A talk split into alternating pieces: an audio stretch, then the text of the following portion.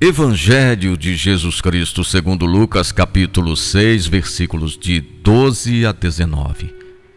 Jesus foi à montanha para orar. Passou a noite toda em oração a Deus.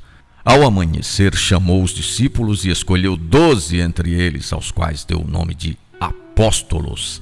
Simão, a quem chamou Pedro e seu irmão André, Tiago e João, Filipe e Bartolomeu, Mateus e Tomé, Tiago, filho de Alfeu, e Simão, chamado Zelotes, Judas, filho de Tiago, e Judas Iscariotes, o que se tornou o traidor.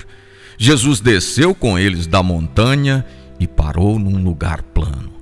Ali estavam muitos dos seus discípulos e uma grande multidão.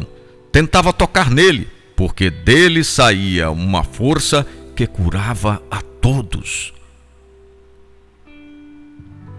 Lucas ressalta um momento especial na vida do Mestre. Do grande número de discípulos, Jesus escolhe doze. Antes da escolha, Jesus havia se retirado à montanha para orar. O número 12 tem grande simbologia para o povo de Israel. Doze foram os patriarcas e doze as tribos de Israel.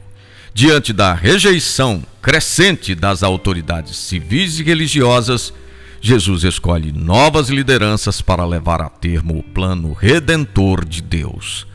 A palavra apóstolo significa enviado, como representante autorizado. Chamar pelo nome denota confiança. Jesus chamou cada um pelo nome.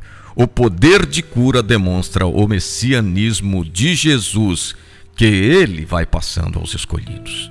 Ele respeita a liberdade de cada um, inclusive a de Judas, que o iria trair. Proposta do dia: agradecer o batismo em que recebi um nome e uma missão.